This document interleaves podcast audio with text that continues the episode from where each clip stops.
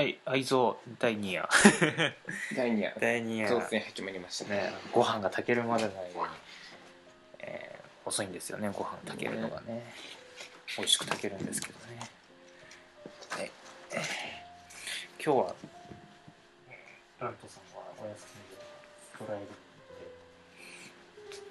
ブで、えー肉じゃがをもらって帰ってきて僕はお仕事終わりに1時間踊ってアクエリアスを2リットルもらって帰ってきて。誰が誰が興味あんの？ないです。後でカットする。あのし下が回るかどうかですはい。はい。ここは。行きましょう。えっとでは日本一醜い親への手紙第2夜。えーでは始めましょう女王様と悪魔。愛さん31歳デザイナー東京都、えー性別不明。お母様今日は一つお母様も分かりきっていることについて告白したいと思います。おお母様の命ずる通りに世界中の誰に対しても嘘のつけない人間としていつもと同じ真っ白に正直に。お母様もご存知の通り僕は幼少期からのトランジェスターです。トランスジェントランスジェンターです。トランジェスト消品か物心ついた頃から孤独が好きでお母様の思惑通り32歳の今まで恋愛経験が一度もありません。もちろんお母様のおぞんお望み通りセックスもしたことがありません。そんなことはしょ宣告承知分かってきたと分かりきったとことでしょうカミカミだな落ち着こうかちょっとゆっくり読もうかこのざまは世間ではセックス障害者と呼ばれている状態です。ですが僕の体はお母様のものだからそれが当然のことなのでしたね。先日お酒の席で友人が冗談で子供作ろうかと言った時僕は心臓がドキッとしてパニックに陥り油汗が出てきてしまいました。そうした発言に対して赤ん坊のごとく無防備な反応しかできないのはお母様のご教育の賜物です。お母様は一度も真面目にお考えになったことはないのでしょうが、僕はこの性別に、かっこ女に生まれてしまったこと自体が不本意でならないのです。ですが、お母様の課した不分率は、それ以上に僕の心に重くのしかかり、他人との心の交流すら禁じているのです。それはお母様によるマインドコントロールです。97年現在、お母様が僕に望むことは、死ぬまで結婚しないで誰ともセックスしないこと。確か4年前のある夜、それも僕がはっきりそう宣言するように誘導尋問したのでしたね。覚えておいででしょう？お母様の思惑通りに僕は女子校に入学すると暗黙の了解として異性と付き合うことも寄り道すべて禁止されそしてお母様はどういうわけか僕に薬師丸ひろ子のイメージを押し付けちょっと髪型を変えようとすると髪を伸ばすなこの色気違いがいいのここの髪を伸ばすなこの色気違いめと罵りました。お母様が黙っていてもお母様の心のままに僕が動くように僕の行動はどんどん規制されました。僕の心は隅々までお母様の無言な圧力に支配され僕自身の心など死んでしまいました。その頃僕は通学電車の中で痴漢に触られご存知の通り家にはひっきりなしにいたずら電話がかかってきていました。僕は人知れず心の中で自分はどこの馬の骨とも分からぬような男のための性の玩具でしかないのかという劣等感に打ちひしがれていました。僕が共学の大学へ進むことはお母様にとって不本意なことだとお母様は僕にはっきりそう言いました。それでも間もなくお母様を有頂天にする事件が起こったのでしたね。地方出身のバカ学生が東京で嫁を探して右往左往し結果的に僕もかなりの人数に結婚を迫られお母様は僕にダイヤの指輪を買い与え左手の薬指につけさせその婚約それ婚約指輪って聞かれたらうんちょっとねと答えるのよとウキウキして命令しましたよね。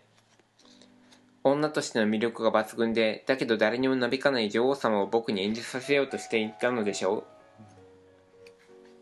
その頃の僕は相変わらず女でいることが負担で男の子に見えるようにいつも胸を隠して背中を丸めていました。お母様はそれが気に入らなくて僕に乳房があることを確かめようとして胸を触ろうとしていたことがありました。些細なことですが僕はひどく傷つきました。そんなことはもう覚えてらっしゃらないでしょうね。こうして恋愛も結婚もしない主義の人間に育った僕ですがごく最近までそれを本当に自分の意思で選んだ道なのだと思い込んでいました。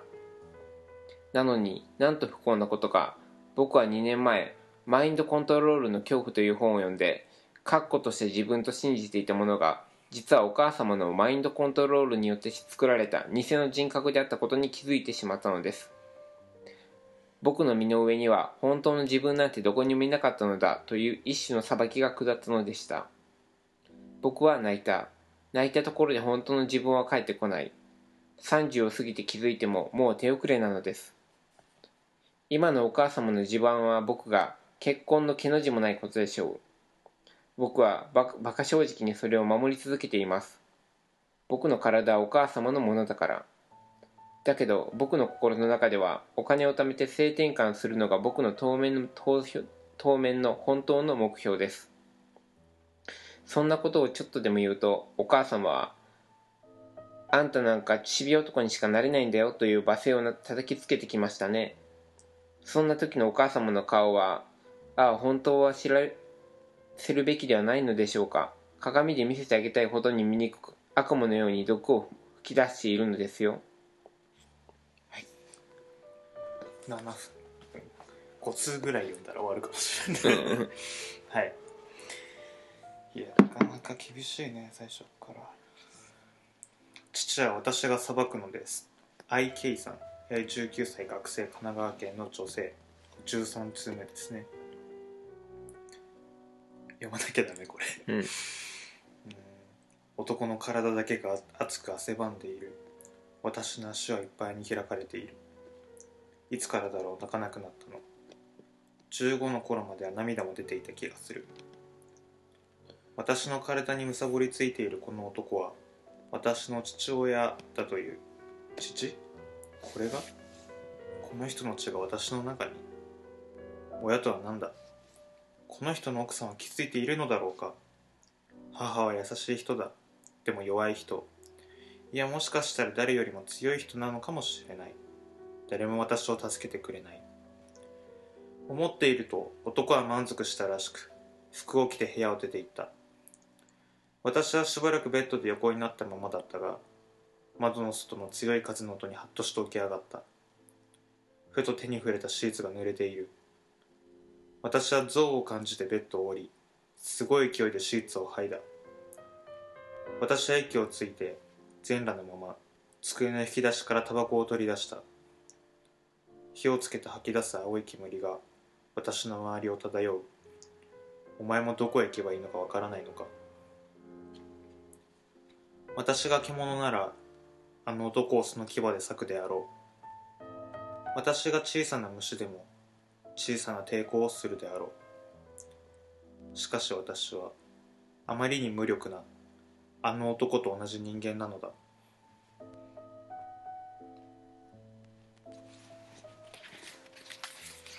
えーでは14通目。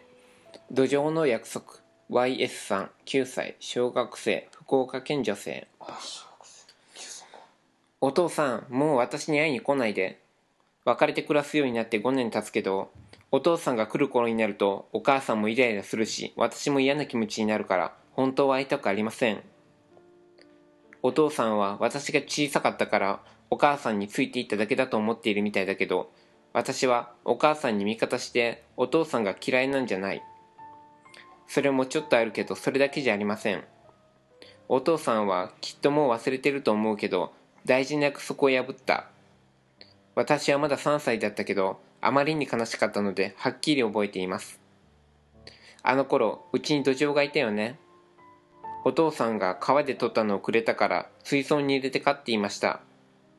遠くへ引っ越すことになった時お母さんが「金魚や金魚や鯉ならともかく土壌は持っていかないやろ元の川に話してやったらと言ってお父さんもうんそりゃすりゃうんそうすりゃええと言ったから私は土壌たちに引っ越しの前の日になったら川に返してあげるねと言っていたのにその日になったら急にやっぱ食べると言い出したんだよね。お母さんが子供のペペットじゃないの。私は嫌ですからね。食べたかったら自分で料理してください。と言っているのを聞いてお母さんも怒っているからやめてくれればいいのにと思っていたけどお父さんは本当に自分で味噌汁に入れて食べちゃった。空っぽの水槽の前で私がどんな気持ちだったかわかる？もうすぐ川に帰れるよって土壌たちに約束したのに動物にして約束でも約束は約束なんだよ。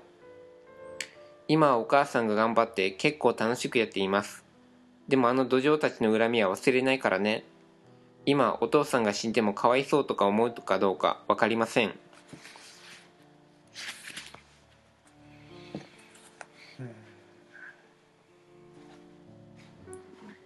ご飯が炊けましたね。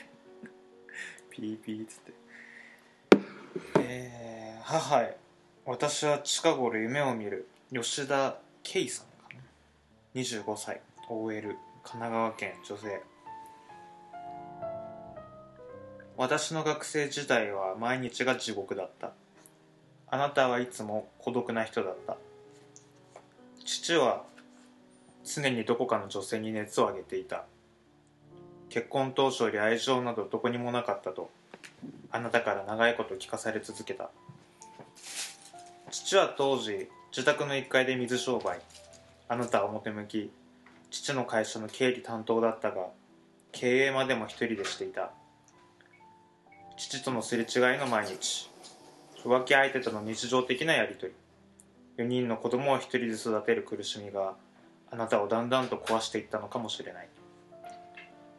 私たちを連れてある日あなたは家出した。最初は私たちを置いて出て行った。母親というものがいなくなったことに対してショックを受けたがあなたがいなくなったことに対しては私たちは正直喜んでいた。このまま帰ってこなければいいとさえ思ったがあなたは帰ってきた。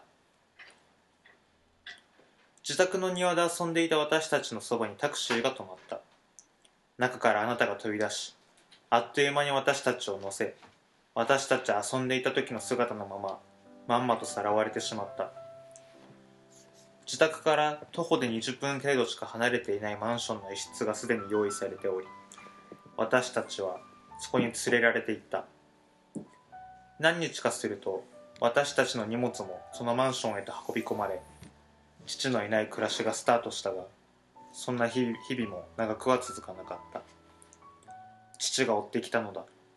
重要な金づるであるあなたを逃がさないために。あなたが新生活用にと秘密裏に用意していたマンションはあなたが一番避けたかった。あなたが一番逃げたかった。父との生活をもう一度やり直す場所となってしまった。連日の暴力は次第にエスカレートし殴る道具は畑の絵から布団叩きやがては市内へと変わっていった。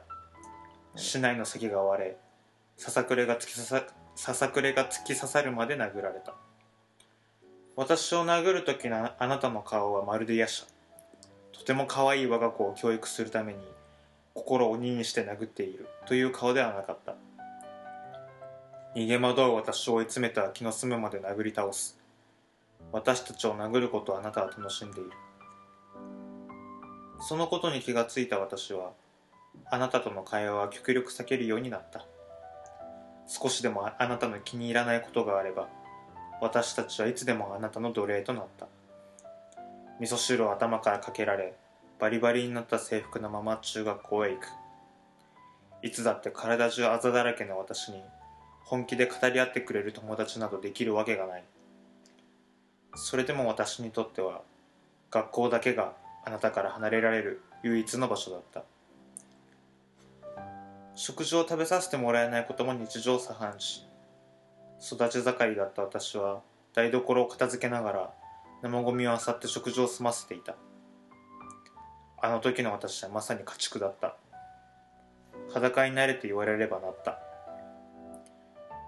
今でも私と一番分かり合える弟はこんな家庭にいることに耐えられなくなり高校1年で中退し家出した。父もあなたも捜索願いも出さず探そうともしなかった。しばらく経ってから弟は市内の土木建築業を営むとてもいいとても良い方のところに身を寄せさせていただいていることが判明するが弟は決してあなたに連絡先を教えないでくれと私に念を押した。そして今日に至るまであなたは弟の連絡先を知らないままでいる。裸で家を飛び出し真冬のマンションの屋上で歯をガチガチ言わせていたこともあった。トイレに行きたくなればその場でした。目の前を流れていく黄色い液体を涙でぐちゃぐちゃになった顔で呆然と眺めたこともきっと一生忘れないだろう。もうどうでもよかった。自分が自分の心が生きているのか死んでいるのかさえもわからなかった。あなたにどうしても言わなくてはならないことの一つに私の体につけられた一生消えない肉体的な傷跡のことがある。あなたに人間としての心が少しでもあるならこれを忘れたなどとは絶対に言わせない。一つは右手のやけどの跡だ。右手の人差し指の付き手に丸い口を開けている。600度以上あると言われる熱をあなたは何のためらいもなく突然私の手に押し付けた。タバコだ。皮膚がしわくちゃになっている。私はあまりのことに驚き痛みもあってしばらく言葉を発することができずローアの人のように「あうあ」とうめいた。その時あなたは「ふん大げさに騒いじゃってそんなに痛かないだろ演技派だね。この先もずっとこんな暮らしを強いられるのか。大学生になっても社会人になってもずっといつまでも。そんな自分を想像し恐怖すら感じた私はついに決心した。そんなことをしてもあの夜叉の前では何の解決にもならないかもしれないと思っていたが実際に起こしてみたら事態は私にとって予想以上に好転したのだった。意外にもとても簡単なことだった。家出である。高校3年のある日私は学校へ行ったまま家へ戻らなくなった。友人宅にお世話になりつつも学校が好きだった私は学校だけには通い続けた。家出3日目父が学校に迎えに来た。帰り道ほとんどお互い無口だったが父が一言だけ私に聞いた。辛かったのか。私はうんとだけ答えた。その後どういうわけかあなたはぱったりで暴力や数々の強行をやめた。私の大学合格と同時に別居が始まり私は一人父の側についた。その後私は21歳の時に結婚しあの冷たい家庭を象徴する忌まわしい旧姓を捨てることができた。全てが終わったような気がしていたある日私は気づいてしまった。私の心の中は全くあなたを許してなどいないことに。私の心は全然癒されてなどいない。最近同じ夢をよく見る。そこでは私が弟たちと笑いながら一緒にいる。家出をした弟も笑っている。私たちは皆右手にバットを持っている。私たちの真ん中にうずくまる女性。それがあなた。おどおどと私たちを見上げるあなた。私たちは笑いながらバットを振り上げる。私たちはひたすら殴り続ける。あなたが血まみれになってぐったりするまで。きっとあの夢の中の私も私を殴ったあなたと同じような顔をしているに違いない。私は夢の中で何度もあなたを殺し続けるのだろう。この先も私の気が済むまで。私にされたことをやり返したくらいで収まらないほど心底に組んでいる。早くこの世からいなくなってもらいたい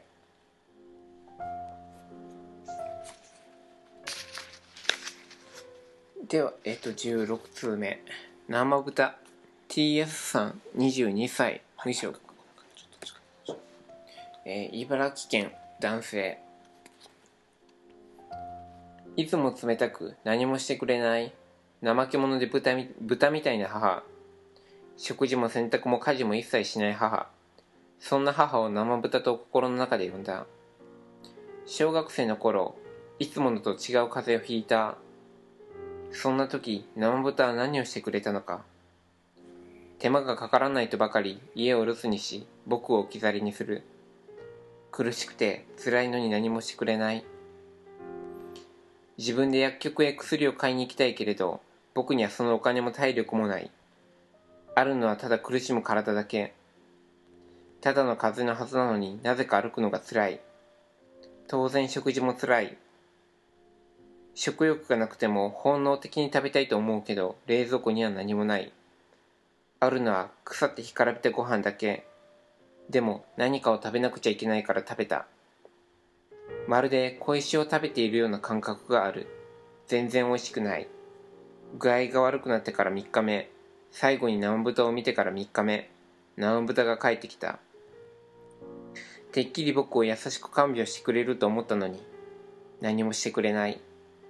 ただ学校には連絡しておいたからずっと寝てなさいと言うだけ。心配する気持ちなどどこにもない。僕には肉親が何豚しかいないから母しか頼れる家族はいない。母に捨てられたら僕は一人。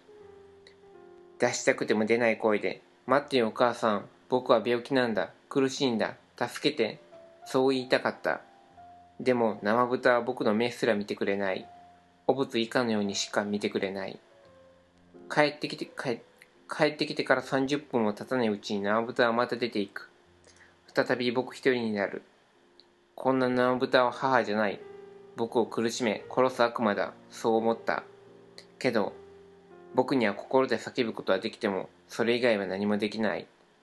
ただじっと待つしかない。食べ物がないから水だけを毎日飲んでいた。だからかもしれないけどだんだん手足が動かなくなる。なぜか手足に感覚がなくて痺れる感覚しかない。でも一瞬こう思った。お母さんなんでそんなに僕を嫌うの？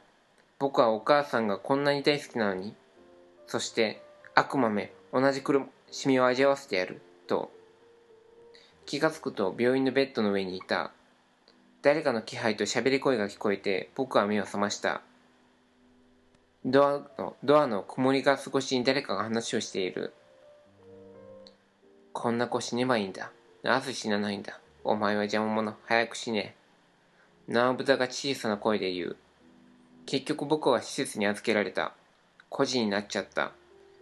僕は憎い親に捨てられたんだ。ゴミみたいにポイってね。でも僕はゴミよりもひどい。何度もタバコみたいに踏みにじって。つまんでつまんで茶色く汚れた冷たい水の中にポイだもんでも今は復讐なんてものはしていない。しかし絶対に忘れることのない苦しみに満ちた記憶は風化することなく存在し続けている。あと2通ぐらいかな。うん。親父へあなたに孫は抱かせない。YA さん25歳。OL 大阪府。女性17通目小学生の私に「お母さんのおっぱいがまだ出ると思うか?」と絡んだことを覚えていますか？弟と私に自分の前で母の乳房を掴んだり吸ったりさせたこと。お前の生まれてきたとこ見せたる。と母と3人でお風呂に入り裸の母の足を広げさせたこと。中学生だった私にも同じことをさせたのを覚えていますか？あなたはいつも酔っていましたね。朝になると何事もなかったかのように仕事に出かけるか病気になったみたいに布団から出てこないかどっちにしても忘れていましたね。自分が何を言ったのか私たちに何をさせたのか。親父よ子供の頃眠りが浅かったことが私の最大の不幸でした。寝つきが悪い上に数時間で目が覚めてしまう私は襖一枚を隔ててよくあなたの声を聞いていました。やきもちのやきもち焼きのあなたはいつも汚い言葉を連発していました。あそこのチーフはそんなにええ男なんかええものしとるんか。マスターがマスターが言うてなんぞええことしとんのか。俺の前にも見合いしとってやないか。お前の処女膜破ったんほんまにほんまに俺なんか。パート先の男性から結婚前のお見合いのことまで持ち出してねちねちと母をいびっていたあなたは私が聞いていることなど考えていなかったのでしょう。それどころか私の目の前で口にするようになりましたね。お前のお母ちゃんはな俺の嫁はんやのにセックスさせてくれへんねやぞ。次の日しんどいとかもう子供はいらんとか言うてずっとさしてくれへんねやぞ。それがどういう行為なのか私が知ることになったのもあなたの言葉でした。セックスいうもんがどういうことするのか知っとるがお前がこの前女になって言って月半食うてやろ。あの穴えな。俺のこれがぐにゅぐにゅっと入っていくんやぞ。今のお前なんか泣き叫ぶくらいのことやぞ。まだ中学生にもなっていませんでした。好きな人と結ばれるのがどういうことなのか甘い幻想を描く年にもなっていませんでした。親父よあなたは誰に何を言っているのか分かっていたのですか？あの時あなあなたの前に立っていたのは誰だったんですか？どこまであなたを嫌いにさせるつもりなんですか？確かにあなたの青春は決して幸せではなかったでしょう。親を養い兄弟を養い若い世代を楽しむ若い時代を楽しむことがなかったためにどこかアンバランスの大人になってしまったのはあなたが悪いわけではありません。でもこれは今の私だから諦めがつくことであの時の私の思い出はありません。自分が親であり相手が12歳の自分の娘であることすら忘れて汚い言葉でまくし立てらまくし立てたあなたを12歳の私は殺したいほど憎みました。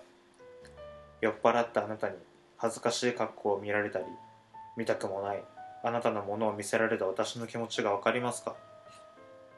悲しくて悔しくて情けなくてそれでもあなたが父親であるという事実。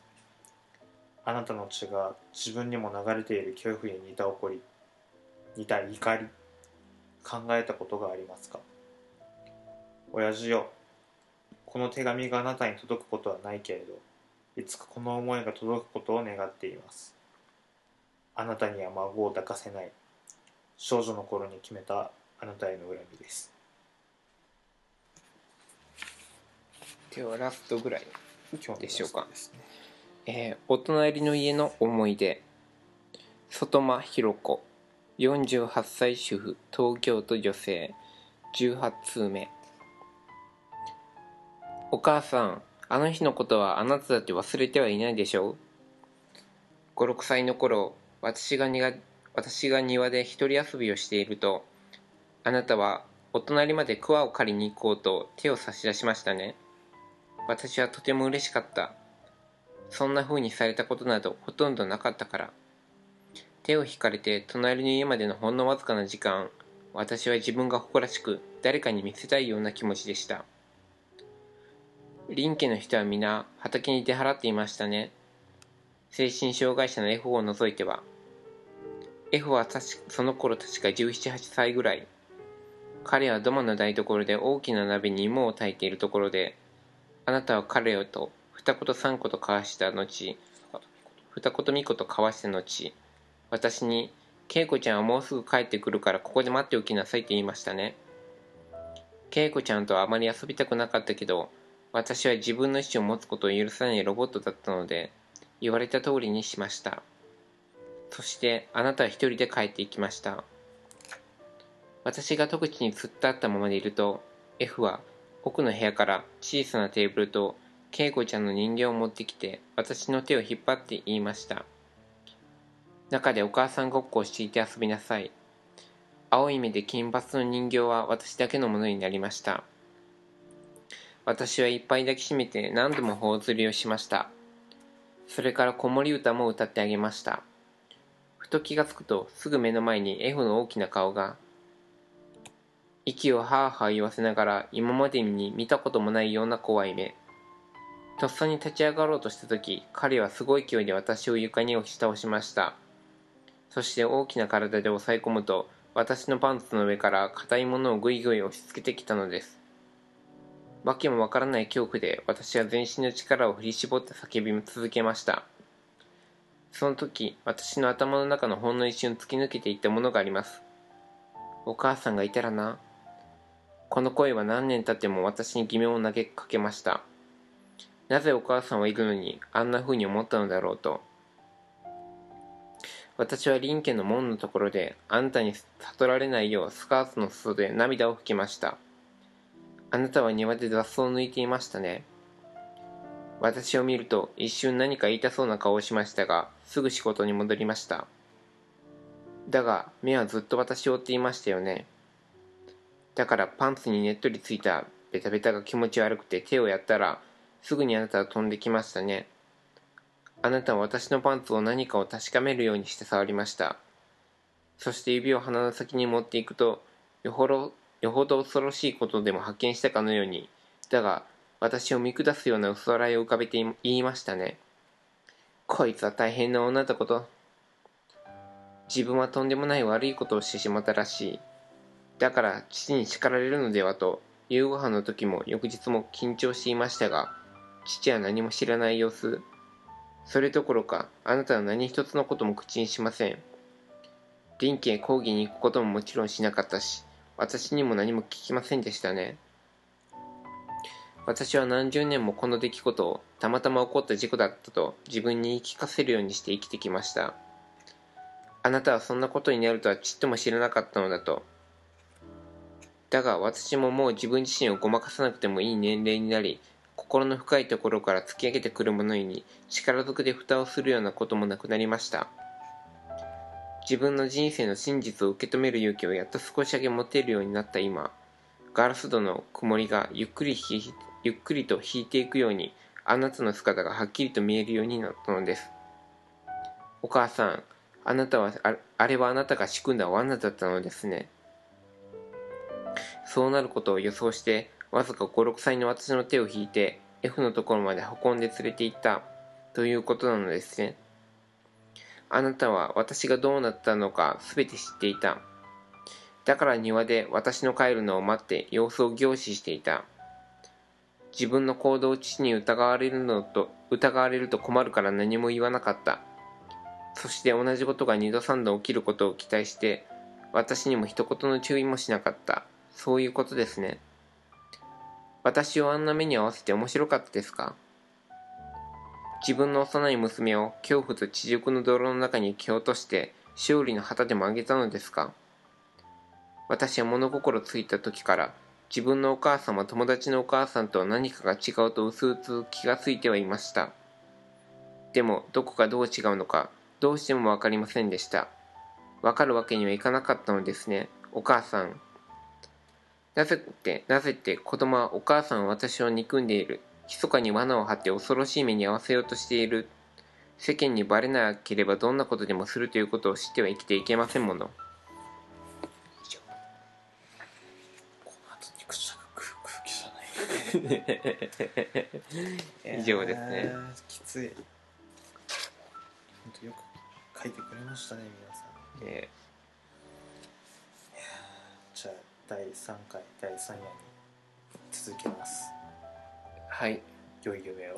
良い夢を。見れるの？